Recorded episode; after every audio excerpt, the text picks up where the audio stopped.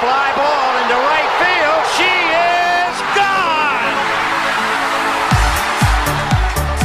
我是爱弄的子路，让我们一起关心台湾选手们网球、羽球、桌球以及田径的赛事。欢迎收听子路运动。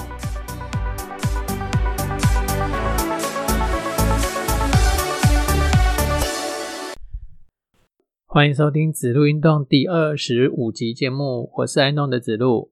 这集节目开始啊，我有三件事情想要跟大家分享一下哈。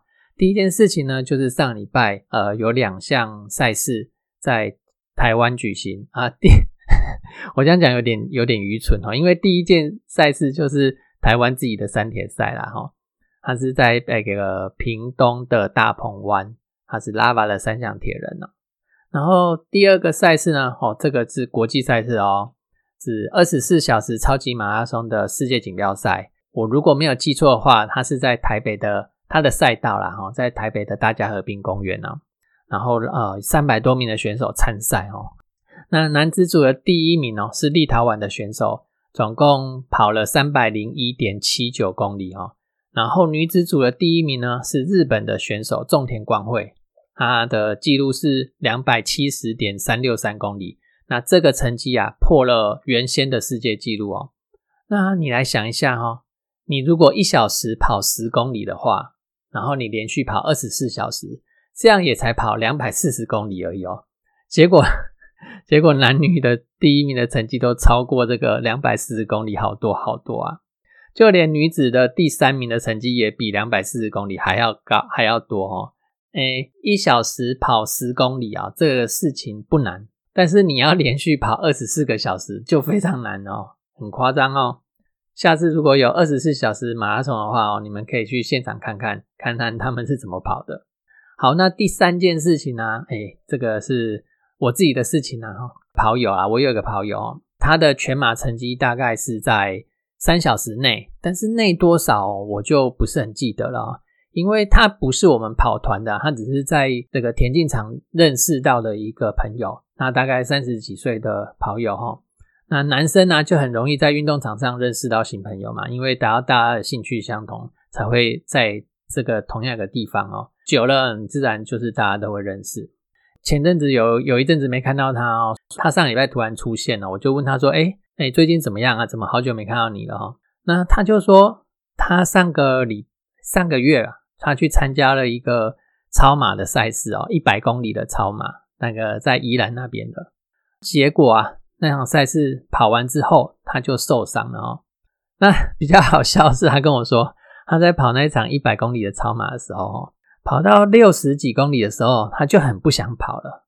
可是他是有点越野跑的概念，他不是在平常的公路上，他那场超马是要跑到诶山山里面去的哦，所以他。卡在那里面，他还是得跑出来，他才能有才有车子可以坐啊。所以他就想说，好吧，那我就继续跑这样子。然后，哎，继续跑，跑了又跑了十几公里的时候，他就真的很想放弃哦。他说：“哦，那个当下真的是非常非常的痛苦的哦。可是，得事后回想起来，他又觉得很有趣哦。他说他以后还要想想要再去参加超马的赛事哦。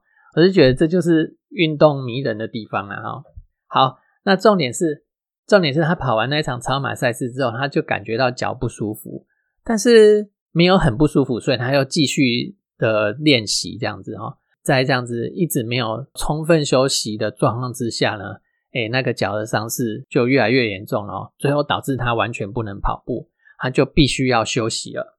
休息个一两天之后，感觉就好像没事啊，好，那再来出去跑一跑啦。结果一跑下去哦，又在痛了。其实这就是一个警讯啊，告诉你真的需要休息的警讯哦。于是呢，他就下定决心哦，要来好好的休养，然后去治疗他的脚。又治疗了一两天之后，哎，突然间每天呢增加了三四个小时的时间哦，因为那些就是平常要练跑的时间哦。其实跑步不是只有练跑，因为你还有包含前面的热身跟后面的手操，还有在。运动场上跟大家聊天的时间哦，这加一加真的很长很长哦。他说：“哎，没有跑步之后，真的就多出了三四个小时。好吧，那我就把这些时间，把公司的事情，把公司的专案，好好的来处理一下哦。这样子做了以后呢，他发现，嗯，没办法，因为没有跑步就没有办法集中精神，好好的做做工作的事情，那个心情就是没有那么漂亮，没有那么愉悦哦。但是又不能跑步，这样怎么办啊？不管啊，还是去运动场上走一走好了，这样子至少心情会好一点哦。然后到了运动场上以后，看到那个跑友都在跑，然后越看心情就是越糟糕，撸狂撸赢啦。哎，没有来运动场还好，然后来了以后 心情反而更不好，而且看到人家在跑，然后自己就越想要跑。但是没办法啊，好，那他于是他就下定决心不再来运动场了。然后足足过了十天，当然他这个十天之中，呃，除了有休息以外，还有一些那个治疗了哈。可能是医生跟他讲说要休养那么久的时间吧。好，哎，他所以他上礼拜终于又出现在田径场了。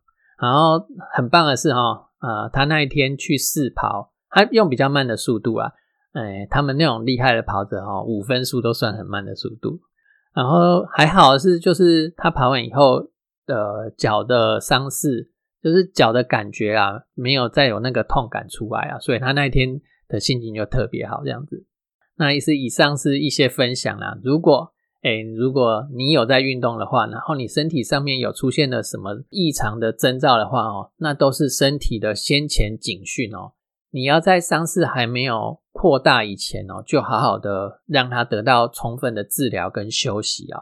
那否则等到你的伤势扩大了，然后你才要去处理它，反而要花掉更久的时间呐。啊，这是一点点心得来跟大家分享。好，接着呢就进入我们今天的节目。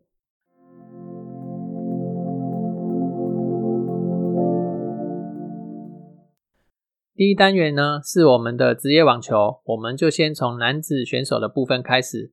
首先呢是 C 一百等级的 A P A T P 挑战赛，它是位在日本的三重县四日市。哎，这个地方我有去过，我以前工作出差的时候曾经去过这个四日市，还蛮蛮多天的哈。很多半导体诶原料的公司啊，都在这个三重县的四日市这个地方哦。好了，那我们回到我们的比赛哦。这场系一百等级，然后总奖金诶十三万美元的比赛，有两名选手参赛哦。首先是徐玉修，他在单打的第一轮，然后还有双打的八强的时候就落败。另外一位选手何成瑞呢，他的单打则是必须从户外赛开始打起，那很可惜哦，在户外赛的最终轮的时候输球。另外呢，他的双打部分呢，又打进去了决赛哦。那这是他生涯第四次打进挑战赛的决赛哦，前三次呢都是 C 七五等级的挑战赛，这次呢则是 C 七哎 C 一百等级的挑战赛哦。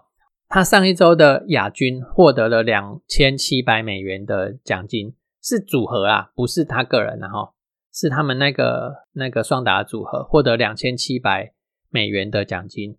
这一次 C 一百等级的挑战赛呢，亚军的奖金则是四千四百美元哦。你看哦，同样都是亚军，然后同样都是挑战赛，然后奖金就有蛮大的差距了哈。所以你就可以看得出等级的高低哦。这也是他等级最高的一场那个挑战赛的亚军哦。我们先来看一下何成瑞他晋级的过程哦。首先看到签表的时候就想说，哇，好硬的签表啊！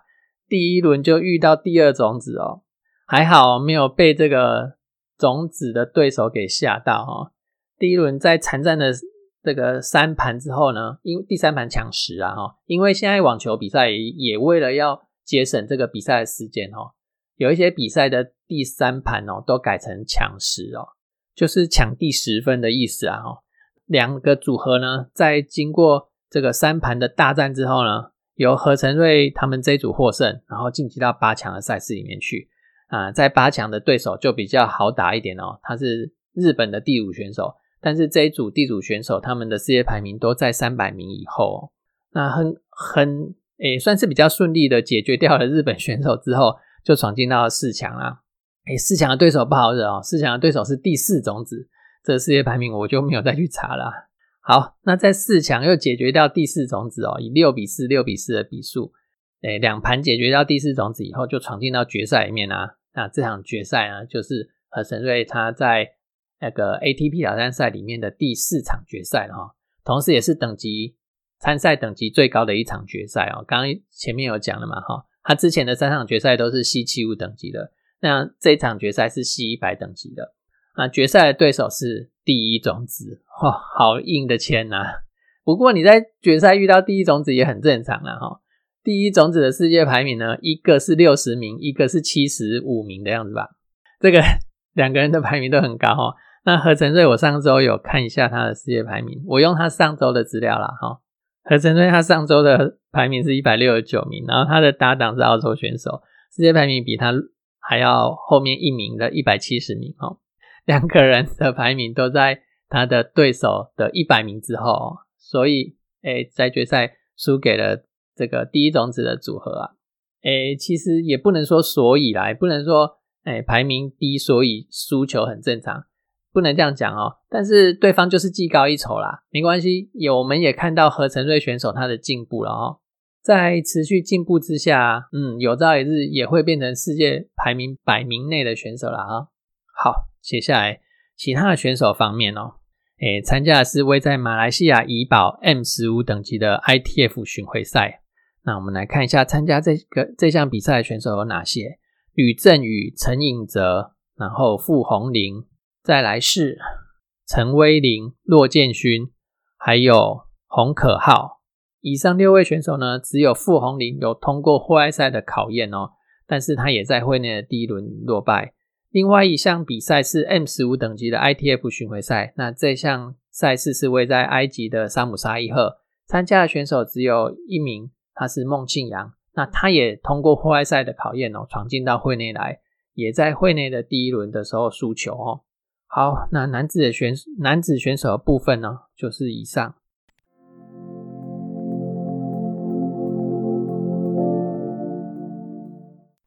再来，我们来看一下女子选手。女子选手，哎，上周参加等级比较高的赛事是 W 六十等级的 ITF 巡回赛，它是位在澳洲的黄金海岸，参加的选手是格兰乔安娜。我们节目里面有提过很多次格兰乔安娜嘛，吼，她是女单的选手，她比较少在打双打赛事哦。那同样的，她在在这她在这场比赛里面也只有参加女单的赛事哦。那很可惜，在第一轮的时候落败。再来是 W 四十等级的 ITF 巡回赛。这场比赛位在日本的横滨哦，选手有梁恩硕、卓一轩、卓一成，然后李雨云。好，我们先来看梁恩硕的部分哦。单打虽然单打在第一轮落败，不过他的双打就取得到好成绩了。梁恩硕在过去的两周啊，就是十月的第二周跟第三周，他参加的赛事都是 W 一百等级，然后他的搭档呢也是来自台湾的吴方贤啊。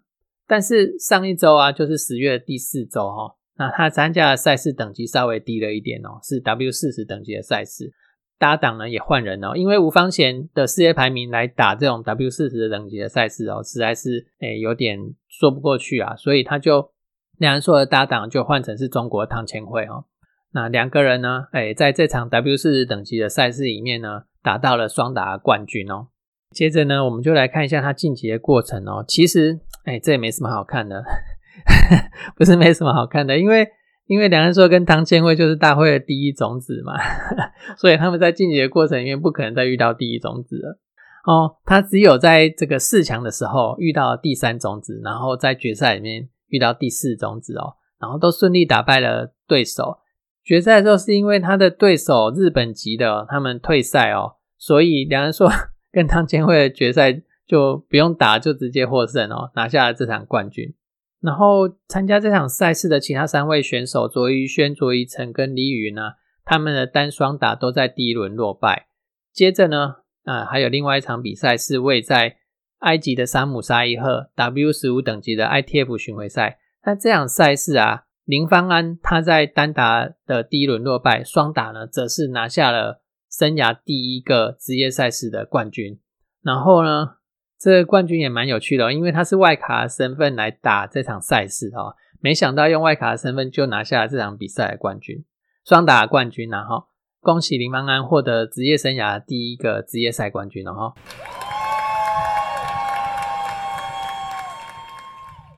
另外一位选手郑竹允呢，单打没有通过户外赛的考验哦，止步在户外的最终轮。好，那以上呢就是网球选手的成绩。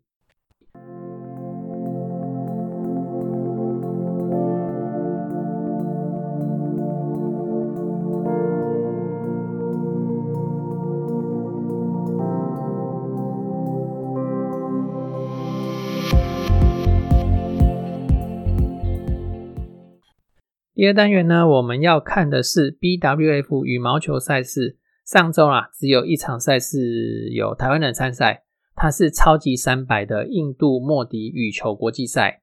好，那我们就来看一下这场赛事的参赛选手有哪些咯。哎，这场赛事的地主国是印度嘛？哈，所以啊，它的参赛选手是最多的哦。嗯，在五个项目里面哦，总共印度选手有五十六位参赛哦，占了全部选手里面的三十五趴。再来呢，第二名的呢，各位猜来看是哪个国家？没有错，就是台湾哦。台湾再度荣获参赛选手最多的第二名。如果扣掉地主国，台湾算是第一名啊。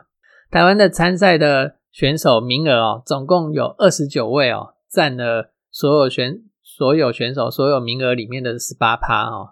然后第三名的是马来西亚十一趴，然后日本九趴，再来泰国六趴，印尼四趴。在中国跟韩国方面呢，则是一位选手都没有。然后香港、越南也都没有选手参赛。啊，总计啊，我又我又做了一点小小的统计，就是亚洲选手占了八十四趴，换言之，欧美的选手呢只有占十六趴而已哦。所以从这些数据，我们就从很明显的看到，就是羽球就是亚洲人的运动啊。印度的选手很夸张哦，在这场赛事里面真的是倾巢而出哦。每三位里面，你就会看到一位是印度的选手。好，诶，男单方面呢，台湾有八壮士参赛哦，但是其中三人啊，很不幸的在第一轮就爆能输球哦。啊，我不会说爆能啊，你来看听听看是不是爆能哦？大会的第三种子啊，周天成，他的世界排名第十四名哦，可是周天成在第一轮呢就输给世界排名四十七的丹麦选手，这是第一个爆冷。然后我们来看一下第二个爆冷。第二个爆冷是苏利扬啊，他的世界排名是三十四名，可是他输给世界排名一百零八名从户外赛晋级的选手。还好啊，他爆冷的对象是同样来自台湾的选手郭冠霖哦，由郭冠霖获胜哦。哎，这个爆冷算是手心手背都是肉啦。那有没有爆冷对台湾的这个球迷来讲，哎，也不算太痛了哦，所以是还可以，还可以。第三个，哎，第三个在第一轮输球的选手呢是黄玉凯，那就就这个就比较没有爆冷到了啊。黄玉凯输给的这个对象是黄玉凯的世界排名是五十四名啊，那他的第一轮的对手是世界排名六十名的印度选手，这个排名蛮接近的哦，所以这不算爆冷。总之呢，就是哎，这三位的男单选手在第一轮的时候落败。接着我们来看一下其他的选手，王子维啊，王子维在。第一轮获胜之后打进去到第二轮哦，王子维的世界排名呢是二十七名，然后他在第二轮输给了世界排名七十四名的大马选手，啊，所以王子维就在十六强落败啦，大好机会啊！这场赛事上一届的卫冕者是王子维哈，他这次的签表也不错哈，那很可惜没有掌握住这个不错的签表的机会哦，然后在第二轮的时候输球啊，当然也输掉了卫冕的机会啦。爆冷的案件还没有讲完哦，接下来啊，我们要来看下一位爆冷的台湾选手，他是世界排名三十六的李佳豪。这个爆冷对我们来讲是好的啦，他在第一轮的赛事里面打败了第六种子、世界排名二十四名的印度选手基达姆比，然后在第二轮的赛事里面呢，再打败印度选手，闯进到八强。三百赛的八强哦，这个我记得是李佳豪生涯最好的成绩哦。这个需要查一下了哈，需要查一下。然后在八强的赛事里面呢，遇到了同样来自台湾的七友人，最后呢两强相争啊，台湾的两强相争哦，李李佳豪输球，然后由七友人晋级晋级到四强的赛事里面去。那我们再等一下再来看七友人哦。我们先来看以剩下的两位选手哦，这个郭冠霖跟林俊逸。那郭冠霖刚刚有讲嘛，他在第一轮。台湾内战里面赢了苏利扬，然后在第二轮呢遇到了世界排名好像是十一、十二名的大会第二种子日本的西本全太哦，被西本全太打掉了以后，西本全太晋级到八强赛事里面遇到同样来自台湾的林俊逸，西本全太是大会的第二种子，然后林俊逸是大会的第五种子，在两强相争之下哦，林俊逸输球啦，然后西本全太这个一路晋级的过程因为打掉了两位台湾的。的选手，可恶，嗯，这个西本全太一路走到决赛的冠军战哦。他在冠军战的对手呢是来自台湾的齐友人，这是这场比赛台湾的最后一名选手啦。废话哦，都已经决赛了，但只有剩下七友人，只有剩下两个人嘛哦。七友人跟西本全太在四强的赛事里面哦，都分别击败了小鲜肉的选手哦。呃，尤其是西本全太，他在四强的赛事的对手小他将近十岁。那七友人呢，今年二十六岁，然后他在四强赛事里面的选手二十一岁，也小自己五岁哦。结果在四强赛事里面都分别由年长的选手获胜啊。那这两位年长的选手。获胜以后呢，就在决赛碰头啦。哦，现在我们要改回来讲七友人哦。七友人他在这场赛事的四强啊，是他生涯的首个超级三百系列赛的四强。那晋级到决赛里面去，也是他首个超级三百赛事的决赛。决赛打得非常精彩哦。在第一局啊，七友人以十三比十八落后五分的状况之下，急起直追啊。追到了二十比二十啊，最后二晚哦，那个二十比二十丢失的状况之下，被对手连拿两分，第一局就这样子丢的可惜啊哈。然后到了第二局啊，那个七六人就一路领先，到了中后半段，那个对手看到没有机会可以拿下第二局的状况之下呢，对手西本全他就放掉第二局哦。其实他在四强的时候也同样的打法，因为呃这场赛事啊。超级三排的赛事在那个什么那个艾尔达啊，是从四强才开始转播啊，所以我也只能从四强开始看哦。所以今天四强的比赛我就都有看，然后到了决赛的赛事里面也，同样有看。那尤其是七游人跟西本全太这场冠军赛哦，真的是非常非常精彩。呃，七游人拿下第二局之后呢，双方打成一比一，在决赛里面，哎，七游人也是一路领先哦，一直领先到哎，我记得是。后半段的十七分的时候，被追到双方变成十七比十七的平手，这时候真的是非常非常的精彩了。最后七友人终究是挺住压力了，拿下了自己生涯的首个超级三百赛事的冠军，恭喜七友人！好，那接着呢，我们来看一下五位的女单选手。五位女单选手也有非常可惜的部分呐，哈，林香缇啊，她世界排名三十九名，在第一轮输给了世界排名五十八名的丹麦选手。林思雨呢，世界排名八十九名，她在第一轮的赛事里面输给了世界排名一百四十四名的印度选手，这真的是蛮可惜的。那黄静平啊，世界排名七十八名，在第一轮赛事里面输给了世界排名五十一名的。这个泰国选手才才完，再来宋硕云啊，宋硕云他呃，我就没有查宋硕云的世界排名哦啊，他打进去到八强啊，然后在八强遇到了日本的奥原希望前球哈哦，那没有办法通过奥原希望这一关，那很可惜在八强的时候落败。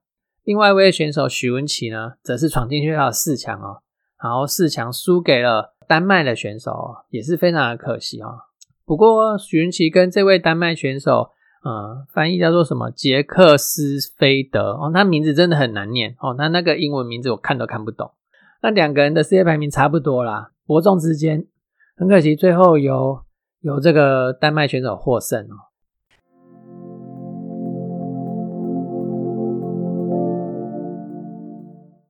再来，我们就看一下男双喽，男双也有五组选手参赛哦。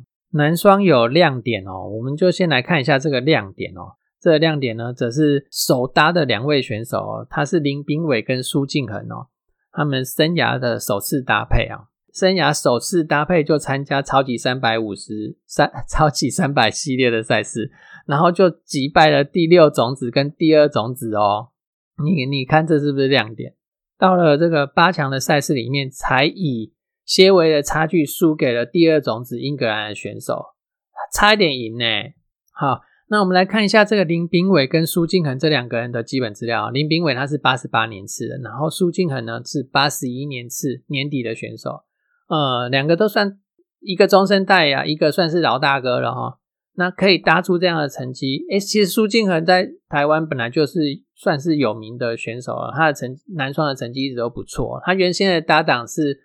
这个叶里佩 的的这个叶红卫啊，那叶红卫可能呃今年呢、比较专心在混双上面嘛，因为他们他跟李嘉欣的混双打出了好成绩嘛，哦，所以就比较少在比较少琢磨在男双方面，所以苏金恒就只好呃另外去找搭档了嘛，我猜是这样子啊，看起来就是这样子吧，整个现象看起来就是这样子啊，哦。这个林炳伟跟苏敬恒两个人手搭拿出这样的成绩，拿出这样不错的成绩之后呢，哎，两个人明年可以试着再继续打打看，然后好啊。另外一件事情我要讲的是哈，很可惜陈正官跟陈胜发世界排名六十一名哦，为什么没有去参加这场超级三百的的赛事啊？因为陈正官跟陈胜发今年的成绩一直都很不错哦，这个新生代的选手啊。有这个机会可以参加超级三百的赛事哦，应该要去打看才对哦，因为以他们的排名是进得去会内赛的哦。好，那我们看一下其他的选手，林玉杰跟苏立伟哦，在三十二强就是第一轮赛事里面输给了第二种子的英格兰选手，然后陈子睿跟卢正呢，在十六强哦，输给了我刚刚讲的林斌伟跟苏敬恒的组合，然后江建伟跟吴宣义呢，在八强的赛事里面输给了第三种子的丹麦组合。然后同样输给这个第三种子丹麦组合的还有魏俊伟跟吴冠勋哦啊，第一轮赛事呢就直接输给这第三种子的丹麦组合了。好，那男双的部分呢就是以上，再来就是看女双了哈。女双的方面呢，我们也是五组选手参赛哦。啊，首先是张静慧跟杨景敦呐，他们在十六强输给了来自台湾的那个李嘉欣跟邓淳勋的组合。那王思敏跟吴梦真呢，则是在十六强的赛事里面输给了日本的选手。然后杨祖云跟詹佑珍呢，则是在第一轮三十二强的时候就输掉了。再来是宋硕颖跟于千惠啊，在十六强遇到了第一种子日本的福岛广田组合哦，输球。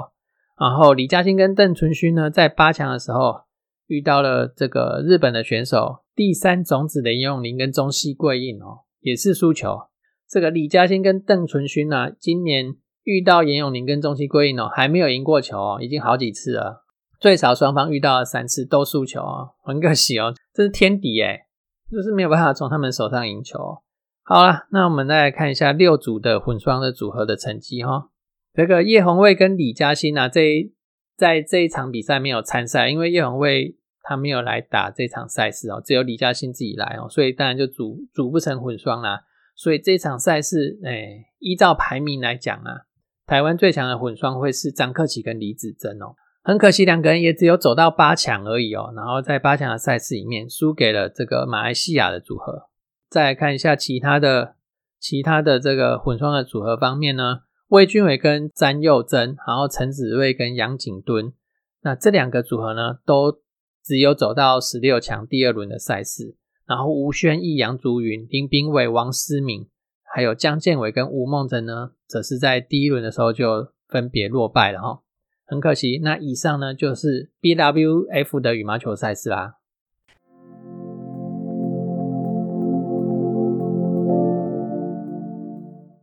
接着我们来看一下桌球的部分哦。上周有一些 U 十五跟 U 十八的国际赛啊，那些青少年的赛事。但是我这边没有准备青少年的赛事哦，只有准备这个 WTT 的成年人的赛事。所以呢，如果你有关心这个青年赛事、青少年赛事的朋友，可以搜寻一下网络啊。你你写一下 U 十五、U 十八这个桌球啊，这样应该就会有一些内容的啦。好，那我们还是来看一下这个 WTT 的赛事就好哈。呃，上一周的节目啊，我有介绍了。有几位选手，台湾选手去参加十一月第三周位在葡萄牙加尔新城的支线赛嘛？哈啊，只有三位选手在欧洲，所以呢，我接下来讲这场赛事是在位在德国的的杜塞道夫的支线赛啊。那因为只有三位选手在欧洲嘛，所以上周出赛的也就只有这三位选手。首先是男单的选手叶志伟哦。啊，这一场赛事很可惜哦，没有办法通过户外赛的考验哦，止步在户外赛的第三轮。接着呢是两名的女单选手，刘星一，哎，在第一轮轮空之后啊，在第二轮输球，然后简彤娟呢，则是打进遇到了第三轮的十六强，哦，对我刚刚没有讲到，这场赛事是两总奖金两万美元，然后男女单打都是六十四千的赛事哦。那简彤娟很可惜打到第三轮的时候输球哦，啊，止步在十六强。好，那以上就是简单的桌球赛事的内容啦。最后呢，就是谢谢你收听我们的节目。我们大叔野球运动频道有赞助的管道哦。我们在泽泽募资平台上有五十四、一百五十四，还有两百五十四等等不同的赞助方案。如果你觉得我们节目还不错，欢迎你给我一点鼓励。那如果你暂时没有这样的计划跟打算，也没有关系啦。你的收听呢，就是对我们最大的支持啦。欢迎分享我们节目给你的亲朋好友。如果你觉得我们还有可以改进的地方呢，也欢迎你告诉我们，让我们有再进步的空间哦。我们下周见，拜拜。